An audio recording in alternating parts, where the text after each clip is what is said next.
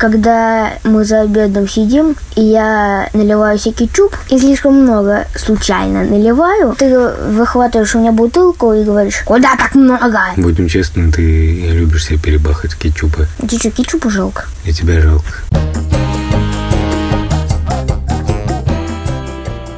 Привет, это подкаст «Сперва роди». Меня зовут Владимир Цибульский, моей дочери Соне 8 месяцев. И в этом подкасте мы, собственно, рассказываем про детей и все, что связано с их воспитанием. В особенности в этом выпуске мы будем говорить о раздражении. Привет, меня зовут Александр Борзенко. У меня пятеро детей, при этом двое детей — это дети моей жены от первого брака. Они уже, в общем-то, не дети, а те трое детей, с которыми я постоянно имею дело, их зовут Петя, ему 11 лет, Тише 9, и Мане 7 лет. Я хотел бы подчеркнуть, что в этом подкасте мы не даем никаких советов, а просто делимся разными своими мыслями, тревогами и переживаниями. Привет, меня зовут Юр Сапрыкин. Моему ребенку недавно исполнился год, его зовут Лев. Сегодняшний выпуск будет посвящен раздражительности, поэтому мы ждем ваших писем о том, как вы раздражались на своих детей на адрес сперва роди собака медузы Айо или в наш телеграм Медуза Loves You. А, привет, меня зовут Аня Шмитько. У меня двое детей, старшей дочери Соня 13, младшему сыну 9. Как положено, они от разных браков, воспитываю их я и мой любимый человек, который к ним не имеет никакого отношения. Я фотограф, оператор и отучилась на документалиста, по совместительству увлекаюсь футболом. Давайте я сразу объясню, в чем дело. Аня Шмитько, сама того не ведая, в ноябре 2013 года очень сильно повлияла на то, как я воспитываю детей именно в области раздражения. Потому что Аня написала пост в Фейсбуке. Если очень коротко его пересказывать, то Аня рассказала, что она снимала фильм про свою дочь. И так оказалось, что она стала лучше с ней общаться в тот момент, когда была включена запись. И даже когда уже запись не была фактически включена, Аня представляла себе, что все это снимает камера, и поэтому было меньше всяких неприятных сцен и так далее. Я стал использовать этот метод такой воображения воображаемой камеры. Можешь рассказать подробнее, что это был вообще за эксперимент? Да, конечно. Я училась в мастерской документального кино и документального театра Марины Разбежкина и Михаила Угарова. И мой мастер, собственно, Марина Разбежкина, долго помогала мне выбрать тему для курсовой, и я никак не могла определиться. Первокурсники обычно выбирают каких-то очень ярких персонажей. Они идут на Курский вокзал за бездомными людьми, они ищут каких-то алкоголиков, ищут каких-то бородатых сантехников. Я металась между всеми этими людьми, никак не могла выбрать. И Разбежкина сказала, я не приму тебя ни одной курсовой, кроме работы твоей дочери, потому что что подспудно, параллельно с тем, что ты ищешь все время героя, ты все время рассказываешь о том, что у тебя очень-очень сложные с ней отношения. Что ты не нашла героя, потому что Соня пошла куда-то и там что-то сделала, потому что она легла в больницу, потому что она заболела, потому что вы поссорились. Поэтому ближайший герой, который тебя ждет, это твоя дочь. А надо понимать, что мои отношения с Соней строились таким образом, что я, конечно, хотела, чтобы она всегда была лучше, чем я, лучше, чем она сама. И все эти тезисы про «будь лучшей версией себя» мне, конечно, транслировались в первую очередь на нее, а не на саму себя. Поэтому я ждала от нее, что она будет какой-то совершенно фантастической. И от разрыва ожиданий и реальности все время страшно на нее злилась. А сколько ей было лет, когда ты вот эту курсовую делала? Ей было пять, и у меня уже родился младший сын, и на нее свалилась еще куча ответственности. А Соня, она такой персонаж, который все время растет гораздо быстрее внешне, чем внутренне, поэтому в ней вот сейчас ей 13, а в ней 180 сантиметров роста, 42 размер ноги, ну и в 5 она была очень высокая. Все время кажется, что она такая взрослая, такая, ну, осознанная. И я постепенно начала думать о том, как бы я снимала это кино про свои сложные отношения с Соней, и расставила по всему дому камеры. Везде, кроме ванной. То есть это детская, это моя комната, это кухня. Кухня, кстати, оказалась самым таким напряженным местом для разговоров. Ну и они все время записывали. Круглосуточно, да, записывали? Ну да, они писали все время. То есть я меняла в них карточки регулярно угу. и что-то удаляла, если материал был пустой совершенно. У Сони была своя камера, но мне кажется, она на нее так и не снимала особо. Плюс у меня была моя камера на руках постоянно. Если я шла за ней по квартире, я могла, например, идти со своей камерой. Но это было какое-то обязательное условие для того, чтобы снять кино, потому что человек, который учится на документалиста, у него есть такое грубое название режопер, режиссер-оператор. Ну, то есть он сам себе все примерно. Вот. И я поняла, что я не могу закричать на нее в тот момент, когда я знаю, что есть камера где-то рядом я потом увижу себя на этой камере, это будет чудовищно, я буду себя бесконечно жрать, осуждать, э, считать плохой матерью, еще худшей матерью, чем во время наших обычных отношений, без съемочных. Когда стало понятно, что я не могу на нее закричать нигде, в квартире, кроме как в ванной, первое время даже часть каких-то маленьких скандалов происходила в ванной. Я как бы сознательно уводила Соню с территории, где мне будет некомфортно на нее повысить голос и раздражаться. И они засняты так на пленке, только голосом, только из ванной, больше нигде. То есть самого скандала нет, есть запись этого скандала. Это говорит мне ребенок, который вчера получил в магазине игрушки, да? Позавчера киндер-сюрприз с двумя игрушками. Поза позавчера приехал в магазин и тоже выторговал себе сладкой игрушки. Соня, имей совесть, а? Я про другой говорю, я не хочу игрушки. Но поскольку это очень неудобно кричать на ребенка только в ванной, Ты забыла в итоге про камеры. Нет, я не забыла про камеры совсем. Просто я не перестала на нее кричать в таком объеме и так страшно, как делала это до того, как были поставлены камеры. И оказалось, что если я не кричу на Соню, она почему-то становится лучше автоматически. Удивительно. Парадоксальным образом, Да, да? невероятно. Два месяца длились наши с ней съемки. За два месяца очень лихо изменились у нас с ней отношения. Соня перестала так откровенно ждать и готовиться к скандалу, перестала нагнетать внутри себя это супер раздражение. И оказалось, что вот этот страх жизни под, под, под камерой, он почему-то не превратился в паранойю, а превратился в какой-то хороший контролирующий меня фактор. У меня вопрос, что потом происходило? Что происходило с пленкой? То есть ты потом уже начала сама монтировать фильм? Это- Ну, конечно, я смотреть гото- это? готовила фильм в монтаж, но у Сони случилось... Она попала в больницу на два с половиной месяца с э, чудовищной операцией, которая ей грозила с отрезанием половины легкого, как исход нашего с ней долгого контакта. Операции не случилось. Мы пролежали с ней два месяца в больнице, где надо было выбрать, ты режиссер или ты мама. И, наверное, в этой ситуации я сделала не самое профессиональное решение. Я приняла решение оставаться мамой, оставаться Соней, а не снимать все, что происходит в больнице. Тем более очень сильно меняется отношение персонала к родителям, которые регулярно снимают. У них, в отличие от меня, не появляется дополнительного ресурса, когда их снимают, а наоборот, он Ну, Это кончается должно быть максимально крипово, я думаю, для персонала больницы, когда Да. ребенок в тяжелой ситуации, тут мама такая, ну, посмотри, сейчас вот я тут поснимаю немножко. Слушай, а это просто, это, просто какой-то дом 2 дети. у них.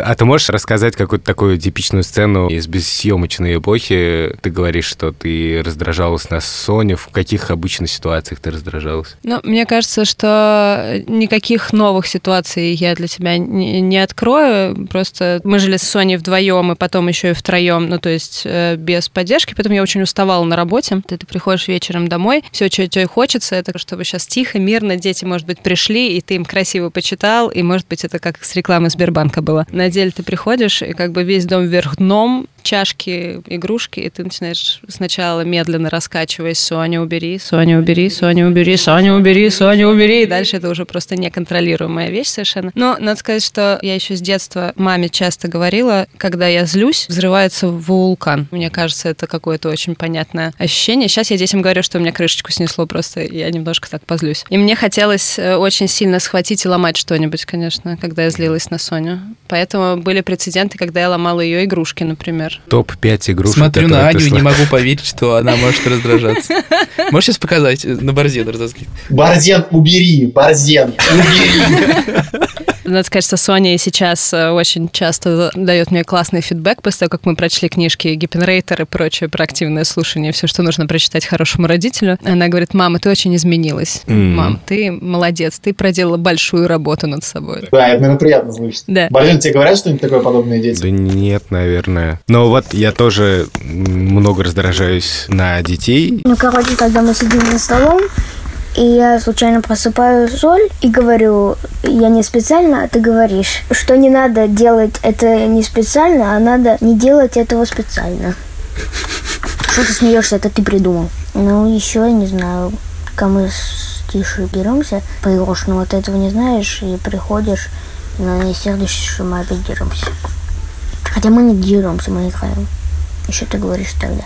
А мне не нравится эта игра. Хотя тебе никто и не предлагал играть. Часто ли бывает, что я раздражаюсь как бы несправедливо? Ну да, например, когда ты устал и приходишь с работы, а за пять минут до этого мама позволила нам немного поиграть в приставку, например. И ты, думая, что вот это уже весь день сидим, говоришь, что мы немедленно вылезали. И моя главная эмоция после этого, которая быстро наступает, это максимальное чувство вины и стыда. И я считаю такой для себя правильной стратегией, что я потом объясняю детям, что произошло. Я развернуто прошу прощения. Я как бы говорю, что, слушай, я вот сейчас на тебя очень долго наезжал, но на самом деле это потому, что я ужасно устал. И я страшно всегда гордился тем, что я такой прогрессивный родитель, потому что, наверное, в моем детстве ничего такого не было несмотря на то, что у нас были в целом хорошие отношения, все-таки родители — это родители. Это не те, кто раскрывается перед тобой. А я всегда предпочитал и предпочитаю раскрываться. И интересно, что когда мы пошли к семейному психотерапевту, я ужасно так на пафосе говорил, ну, мы обычно все обсуждаем, я там рассказываю, там то все. И я думал, она скажет, господи, я ждала такого клиента всю жизнь. Ничего подобного. Она сказала, что это может, в принципе, детям вселять некую неуверенность, потому что они видят, что родители не очень контролируют то, что они говорят и делают, и говорят одно, хотя на самом деле имеют в виду другое, и может быть, типа, папа вот сейчас так себя ведет не потому, что реально не надо идти на красный свет через дорогу, шутка про дальтонизм, Вован, пропускаешь, пропускаешь, теряешь хватку. Давай, давай, давай. А потому что как бы он просто устал нас любить. Он просто устал нас любить. После того, как она ну, тебе это сказала, ты уже начал беситься и на детей, и на нее, на этого психолога. Слушай, Вован, можно я задам вопрос от нас с тобой? Потому что у нас маленькие дети. Мне кажется, что как у меня и у тебя ситуация раздражения это, например, идем на улицу и ботинки не надеваются, например. У тебя есть такое? Невероятно, не, как бы не мои, мои налево ботинки. не надевается. Соне еще не нужно надевать ботинки. Я представляю А, себе? Юру, который просто так В общем, я иногда да, раздражаюсь, потому что я не могу надеть ботинки на ребенка. Это с детства у тебя еще. Но это как бы не только ботинок касается, ну там вот э, Соня тоже, наверное, переживает, Ну, когда куртку, когда и, штаны, там курточка. шапку, она хочет да, ее да, да, снять. да, но Вот. Дело в том, э, поскольку я знаю, что это прекратится через типа 15 секунд, я, у меня вообще уже атрофировалось всякое волнение по этому поводу. Я не знаю. Ты просто в этот момент зрения- отключаешься, что ли, да? Что она кричит? Не, как это с точки зрения эволюции устроено, не знаю, по идее, должен беспокоиться, когда ребенок твой начинает пищать. Но когда ты знаешь, как именно он пищит, э, вообще, короче, мне уже без разницы, честно То говоря. есть ты просто на самом деле ничего не ждешь, прежде чем пройдут те заветные 15 секунд. Ты не ждешь, что Соня быстрее справится. В смысле, я, на- я надеваю, надеваю ей дальше комбинезон и шапку. Без эмоций. Э, окей, у меня вопрос теперь к Саше и Кане. Э, становится ли этих ситуаций больше с возрастом? Потому что мне немножко страшно того, что раздражительность — это такой наркотик, который, в общем, ты один раз закричал, а потом ты начинаешь все чаще и чаще, и, это такой неконтролируемый процесс со временем. становится. А, Отвечать будет Анна Шмидько. У нас есть детская футбольная академия. В этой детской футбольной академии первые два года я проводила все свои недели. И я видела огромное количество родителей, которые непрерывно раздражаются на своих детей. Более того, когда они дают им что-то хорошее, например, приводят их на футбол, они все равно бесятся на детей в то время, как дети играют, потому что они играют не так, как им хочется. Раздражение это же как Ну, мне кажется, это на самом деле такой фон. Ну, как бы надо понимать, что раздражение это вообще никогда не про детей. Это всегда про тебя. Но это у меня вот такое ощущение, да. Я тоже имел э, отношение к текспорту, и я помню, у нас была идея сделать э, футбольный клуб для всех, который будет максимально отличаться от классического спортивного детского и юношеского клуба. Я тогда прочел одну классную книжку американского чувака, который открыл школу футбола для трех-четырехлетних детей. И мне понравился термин, который он вводит. Может быть, он уже есть на самом деле. Barking. То есть тявканье по бровке, да, то есть папа ходит взад-вперед по бровке и покрикивает на ребят, давай, давай, давай, что ты, ты, ты, чё ты там тормозишь, да не давай ему пас, давай, сам, сам, сам, беги, давай, давай, давай, давай, давай. Сними! Да, да. Я понимал, что это то, от чего мне, как родителю, хочется быть максимально далеким. Когда я думал сегодня, в какие моменты я больше всего раздражаюсь на детей, ответ простой. Когда у меня что-то не так. Когда я раздражен на ситуацию. До подкаста Борзен рассказывал про то, как он будет Петю, и тот не хочет вставать. И мне кажется, тут ты злишься не на ситуацию, а на то, что как бы твои планы идут не Да. так, как тебе хочется. Ровно так. Это вообще супер классика. Свежая история. Вчера я, вдохновившись другим нашим подкастом «Перемотка», сейчас э, я скажу Подписывайтесь на подкаст «Перемотка». Вдохновившись всей этой историей, решил уже не первый раз записать, как я читаю детям. Я подумал, классно лет через эдак 50 они послушают, и им будет приятно. И у меня как раз была хорошая техника дома, и я решил записать главу Дэвида Копперфилда, которую мы читаем. Казалось бы, это идиллия, детское чтение, детки все лежат в своих кроватях. И суть в том, что я начал читать главу, которую уже вчера начинал читать. И я прямо чувствую, я в наушниках сидел, что там какой-то бас происходит, что-то не так. И, наконец, начинает скрипеть паркет адски. И ко мне подходит Петя, который понимает, что не надо, видимо, меня сейчас перебивать, но при этом он не может, потому что папа читает то, что он уже читал, это нужно срочно сообщить. Ведь все может пойти не так, и потом это уже не исправить. И Петя мне подсовывает записку «Ты уже это читал». читал. Ответь, пожалуйста, сразу на вопрос. Зачем ты читал то же самое? Потому что я хотел, чтобы глава была цельная. Я не хотел, чтобы глава начиналась с середины. Что тут непонятного, Вован? Через пять лет дети подкаст будут записывать. Да. Надо, чтобы цельно все было. И все должно быть аккуратно. Понимаешь, у меня был такой план, что все будет Но очень сначала книжки аккуратно. начал бы читать тогда. Это тоже мне приходило в голову, но мы уже довольно много прочли. В общем, он мне подсовывает эту записку, я понимаю, что происходит, и я просто беру эту бумажку и так резко ее выкидываю. Показываю, что не надо сюда лезть, ты не видишь, я тут записываю идеально вообще для детей, какой, Слушай, что тебе какой я читают. хороший папа, и ты не понимаешь, что ты... Том- Незаметно, что ли, какой я хороший? Но самая потрясающая такая мета-история, что в этот момент мы читали про мистера Мерстона, который, как раз став отчимом маленького Дэви, максимально начинает его булить. Это один из таких первых страшных моментов в книжке. И я уже это все читаю и понимаю, что это соу мета, как бы, и все это как это такая идиотская ситуация. Я уже все понимаю про этот эпизод и про это раздражение. И понимаю, что через 50 лет когда Петр Александрович найдет время послушать эту историю, то главный момент на пленке это будет звук бумаги после того, как он подсунул мне эту записку. И он сто процентов это запомнит, и сто процентов я это запомню, и сто процентов в этом будет история одной вспышки гнева, а не история про идеальное чтение. Это да, супер. да, да, Борзен, а потом будет со своими детьми пытаться вести себя не так, как ты с ним вел. Да, такой, «П- привет, это 99-й выпуск подкаста «Сперва ради». Сперва родись, Господи. На самом деле, это очень характерная для меня история. И это как раз история про выходные, про поход, потому что я как родитель все время начинаю новую жизнь. Я встаю утром и такой, сегодня я не туплю в экран. Сегодня я провожу время с И детьми. вместе с тобой твои дети должны не Да, тупить экран. безусловно. Обязательно, конечно. Конечно. Ну, если даже я пожертвовал. Алло, вы-то что, Боб, У тебя бы- получается это соблюдать? У меня получается как бы до того, как я натыкаюсь на то, что, оказывается, я не один на свете.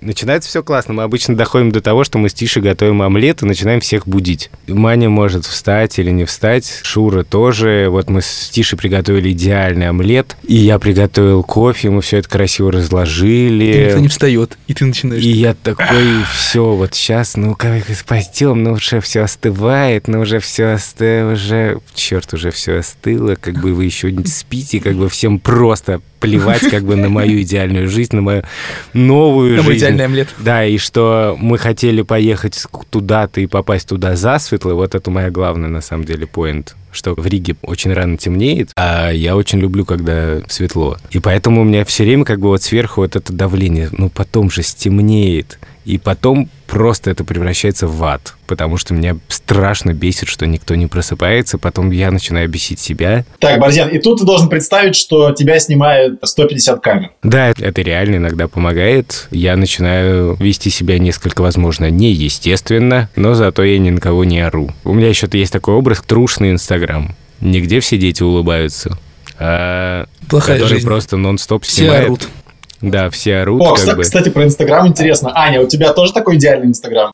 Сейчас наоборот, не идеальный. У меня какой придется Инстаграм, но в целом там довольно много моих детей. Но мне вообще понравилась история про какой-то неидеальный Инстаграм тем, что я часто думаю, глядя на своих детей и на их поступки, и на то, что меня действительно очень злит, что мне бы очень хотелось э, читать про себя, а не проживать свою жизнь. Если я читаю детям книжку Герман, в которой главный герой по пути в школу не желает идти в школу, закрывает глаза и решает пройти как можно дольше закрытыми глазами, упирается в старушку, на которой висит лиса, лиса, рассказывает в школе, что он спас старушку от лисы. Ну, то есть длительный процесс, как тут 40 минут идет до школы. А потом я сталкиваюсь со своим сыном, который стоял в сугробе 40 минут перед школой, потому что там было интереснее, чем в школе. Ну, разумно, мне Вот. кажется. Например, э, случайно обнаруживаю его гуляющим внизу под домом в момент уроков, потому что, ну, там палочка же, там же, ну, как бы там дело настоящее, не то, что ваша ересь. И я, конечно, очень злюсь в этот момент. Я думаю о том, что если бы я читала своим детям про своих детей, я бы, конечно, нашла там очень много классного. И мне бы они, конечно, гораздо больше нравились. А, я понял. То есть ты себе представляешь, как бы, что это на самом деле книжка скандинавского детского Да. писателя о сложных детях. Мне хочется отстранения, Офигеть. читательского отстранения от собственной жизни, понимаешь? Это смешно. Я хотел спросить у Ани, что случилось с записью, получилось ли сделать фильм, и вообще как это все повлияло на будущие отношения с дочерью. Материалы лежат. На Хор- полке. крепко сложены хорошо, да, на внешних хардах. Я не стала монтировать из этого фильм, посчитав, что терапевтического эффекта от кино достаточно, и он явно будет значительнее, чем само по себе кино, которое могло бы получиться. Повторяю, именно потому, что на периферии камеры все время случались какие-то ну, сложные события, в объективе оставались довольно какие-то бытовые истории. Ну, то есть это же не Михалковский проект про дочку Аню, которую, значит, надо снимать все время, и она мучительно высиживает перед камерой. Это быт. Соня собирается в школу, побеждает ботинок. Это не решается ни в, ни в 3, ни в 4, ни в 5. Шнурки, которые до 9 лет у некоторых Один на один с мальчиков. разъяренным ботинком. До 9 как лет. говорил наш Ну, папа. есть отдельный мальчик у меня, который до сих пор борется со шнурками. Это ок. Я до сих пор борюсь со шнурками. У меня такой вопрос. Вот этот терапевтический эффект, который с Соней сработал, Да. он и с сыном тоже сработал? Блин, да это вообще эффект второго ребенка. Ему прощается в 10 раз больше, чем первому. Я не знаю, как это... Может быть, у Ну, Саши как-то уже себя не иначе. чувствовала с э, Нет, сыном? точно нет. И, и спрос с него был гораздо меньше. Я думаю, что четвертый ребенок бы точно получился супер здоровый и как бы вообще не травмированный детским опытом. Ты Так, уже... угу, Я углубился в подсчету, подождите. Ну да, в принципе. Да. Ну так вот. И ты сейчас, если, допустим, сегодня вдруг можешь поссориться с дочерью, то ты будешь вспоминать то, что ты снимала, и как ты себя видела, что слышала? Есть какая-то это- мышечная память, мне А. кажется. Хотя, видишь, тут такая какая-то э, отдельная история про то, что люди подумают. Вот я Мгм. не знаю, как, э, в каком контексте ты воспитывался. Меня воспитывала там бабушка с очень четким пониманием, что, ну, как бы люди должны думать о тебе хорошо. Если ты вышел на улицу, ты должен быть точно молодец. Никто не должен знать, что у тебя где-то какие-то проблемочки или что-то еще. Поэтому, если я выхожу с Соней на улицу, где-то, в публичное место, то я вообще идеальная. Это безобразно выглядит. Да, кстати, вот про публичные места. И я тоже чувствую некоторое лицемерие, с одной стороны, в этом. С другой стороны, может, это в чем-то и нормально. И Я думаю, что... Ну, это на самом деле как камера. То есть это некий внешний фактор, который помогает тебе быть чуть лучше, чем ты есть, без этой Ну, рамки. ты хочешь сказать, что не одергиваешь детей, там, типа, Петь, ну куда ты пошел опять? Вот так ты не делаешь? Одергиваю. Более того, я одергиваю как раз из-за этой внешней рамки, потому что он выходит за границу вот этого образа семьи, семьи, из рекламы Сбербанка, и мне нужно проделывать некоторую внутреннюю работу, чтобы понять, что вообще-то это ок. Хочется отметить, что это не рекламный подкаст. Сбербанк нам ничего не платил. А, Это могла быть реклама любого другого банка. Еще вопрос. А вот под камерами постоянно на улице других людей, если вы видите сцену, что вот эта вот традиционная сцена, что там мама или отец орет на ребенка, на своего, вы как действуете? То есть вы, вы игнорируете это всегда? У вас были случаи, когда вы вмешивались? У меня, кажется, не было таких случаев, но я часто грущу по этому поводу, потому что вообще, к сожалению, в России, если ты оказываешься на какой-то детской площадке и так далее, то вообще такое ощущение, что раздражение — это настолько какой-то общий фон, такое ощущение, что тебя окружают очень несчастные люди, они ходят по магазинам, они ходят в поликлинике, они ходят на работу, и они все как натянутая струна, и ее только стронь, и она просто стонет. Только у них девочка зашла в лужу. Куда пошла? Я тебе сказал, ну куда ты в лужу пошла? Пошла. Ну, не понимаю, ну, как будто вот настороженный какой-то. Ну, ты все время в состоянии стресса находишься. И мне, конечно, ну, наблюдать это максимально как-то грустно, но, ну, при мне, например, не били, по-моему, детей. Я думаю, что если кого-то там прям начали бы на улицу лупить, наверное, бы я что-то бы сказал. Я пока не знаю, да, что. мне кажется, мне, мне тоже кажется, что граница вот близка к э, какому-то физическому воздействию, когда уже есть какая-то угроза ребенку. Но, честно говоря, мне тоже кажется, вот, когда ходишь по улицам, что ди- люди как-то орут на детей немножко больше, ну, как немножко, больше реально, чем, чем э, тебе кажется допустимым. А, но я, я, поскольку сам не уверен, когда Соня вырастет, как, как может быть, я тоже там буду так же себя вести, то есть, ну, это вряд ли, но как бы я не могу а, точно знать, типа, что у меня есть какое-то моральное право там на, э, на них наезжать, да, на этих, на этих людей. А, Судя по тому, что, Борзен, ты рассказываешь, что ты тоже там, типа, бывает, прикрикиваешь на детей, что если даже ты прикрикиваешь, то уж как бы другим людям можно их понять. Вообще хочется понять очень сильно, в чем вот эти эрогенные зоны, когда ты начинаешь кричать. Мне все время вот это очень важно. Когда это нарушает меня настолько, что я позволяю себе выглядеть не так, как хочу себя видеть.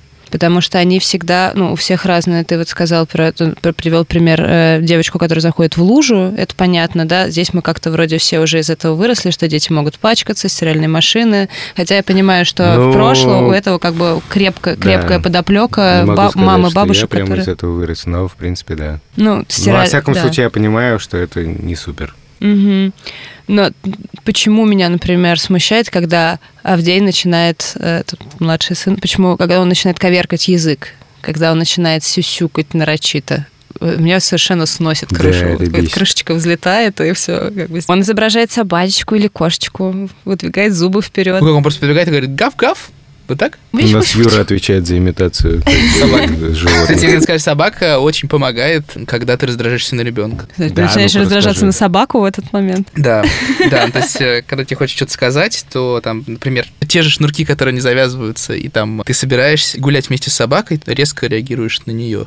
Ну, то есть, отойди с дороги, и все, и как бы не на ребенка сорвался. Ну, а потом ты... а про- собака очень обижается. Зато ребенок в порядке. А мне кажется, потом происходит то же самое. У тебя это происходит на работе, и ты приходишь на ребен... и кричишь ребенка, отойди с дороги, потому что как бы он, ну, это такая градация. Слушайте, а я понимаю, что у Юры с Вованом не такой богатый опыт раздражения на детей, но у вас есть какая-то корреляция между тем, что происходит в вашей профессиональной жизни и в, вашей, в ваших отношениях с детьми? Ну, там, типа, если ты поссорился с коллегой и, типа, приходишь домой, Я думаю, что да. Все, что происходит с тобой вне дома, обязательно сказывается потом на, на каких-то внутренних отношениях там с ребенком или с женой. Я не думаю, что это, ну, как бы в моей жизни это не то, что регулярно проявляется, но я замечаю за собой то, что у меня там какой-нибудь дедлайн по работе или еще почему-то, и вот хорошо бы сейчас Лева лег спать, и я бы доделал то, что нужно, а он не ложится. Я начинаю немножко стрессовать из-за этого, и как бы уже сам хотеть спать, и из-за этого раздражительность повышается. Вован, а у тебя как? А у меня такого не бывает, потому что Завидую тебе. я ничего не обсуждаю практически из того, что происходит э, на работе. с восьмимесячной Соней стараешься не обсуждать, ну, я понимаю. Да, да, да, ну, в смысле, и ну, ни, с, ни, ни с кем. И я как бы довольно замкнутый человек в этом плане, и поэтому у меня как бы особо не уплескивается. Единственное, что я могу быть там мрачнее просто. Но я не знаю, как ну, замечает это Соня или нет, там, зависит от уровня эмпатии еще. Как бы. Я бы, скорее всего, не заметил по себе, но иногда Олеся, ну, поскольку она уже давно меня знает, она замечает, и в этом, в этом случае это называется, что я всем своим видом показываю. Хотя я, я, ну, для меня такого не существует понятия, потому что я, как правило, просто не замечаю, если человек всем своим видом что-то показывает до тех пор, пока он вербально это не скажет.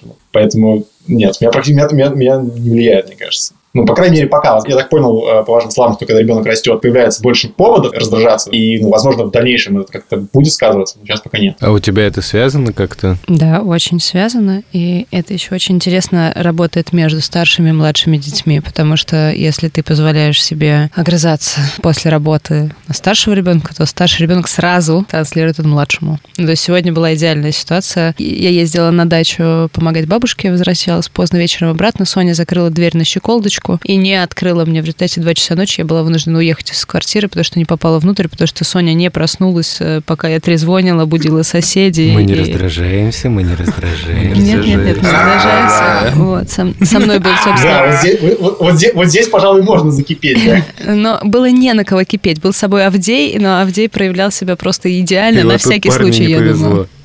Нет, нет. Вот, и было принято семейное решение, что Соня в течение месяца, ну, это как в течение месяца, сначала это была неделя, потом две недели, три недели, и когда мы уже приехали к моей маме далеко за город и собирались спать, решили, что это будет месяц, что Соня месяц встает в 7 утра и готовит всем завтрак. Ну, потому что... Потому что у нас у всех крышечку немножечко. Вот. И Соня сегодня с утра встала готовить завтрак. У нее не готовились блинчики, они расплывались, ничего не получалось. Я пришла выходить, блинчиков нет, Соня злая, вся кухня в кумаре. Авдей накручивает э, круги вокруг, потому что, значит, э, у него СДВГ, он гиперактивный, ему, значит, надо все время что-то бегать и прыгать. И я говорю, Соня, ты не могла встать пораньше или приготовить что-нибудь попроще, потому что ты же знаешь, нам всем надо выйти в это время. Соня говорит, Авдей, возьми свои блинчики, и швыряет ему блинчики на стол. Авдею не на кого срываться.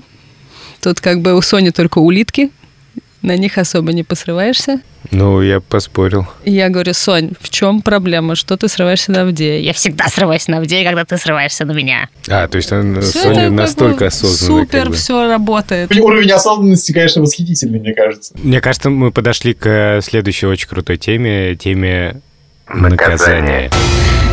Надзирать и наказывать. наказания. Я даже боюсь ее анонсировать на следующий раз и аккуратно анонсирую ее на следующие эпизоды. Какой-нибудь из.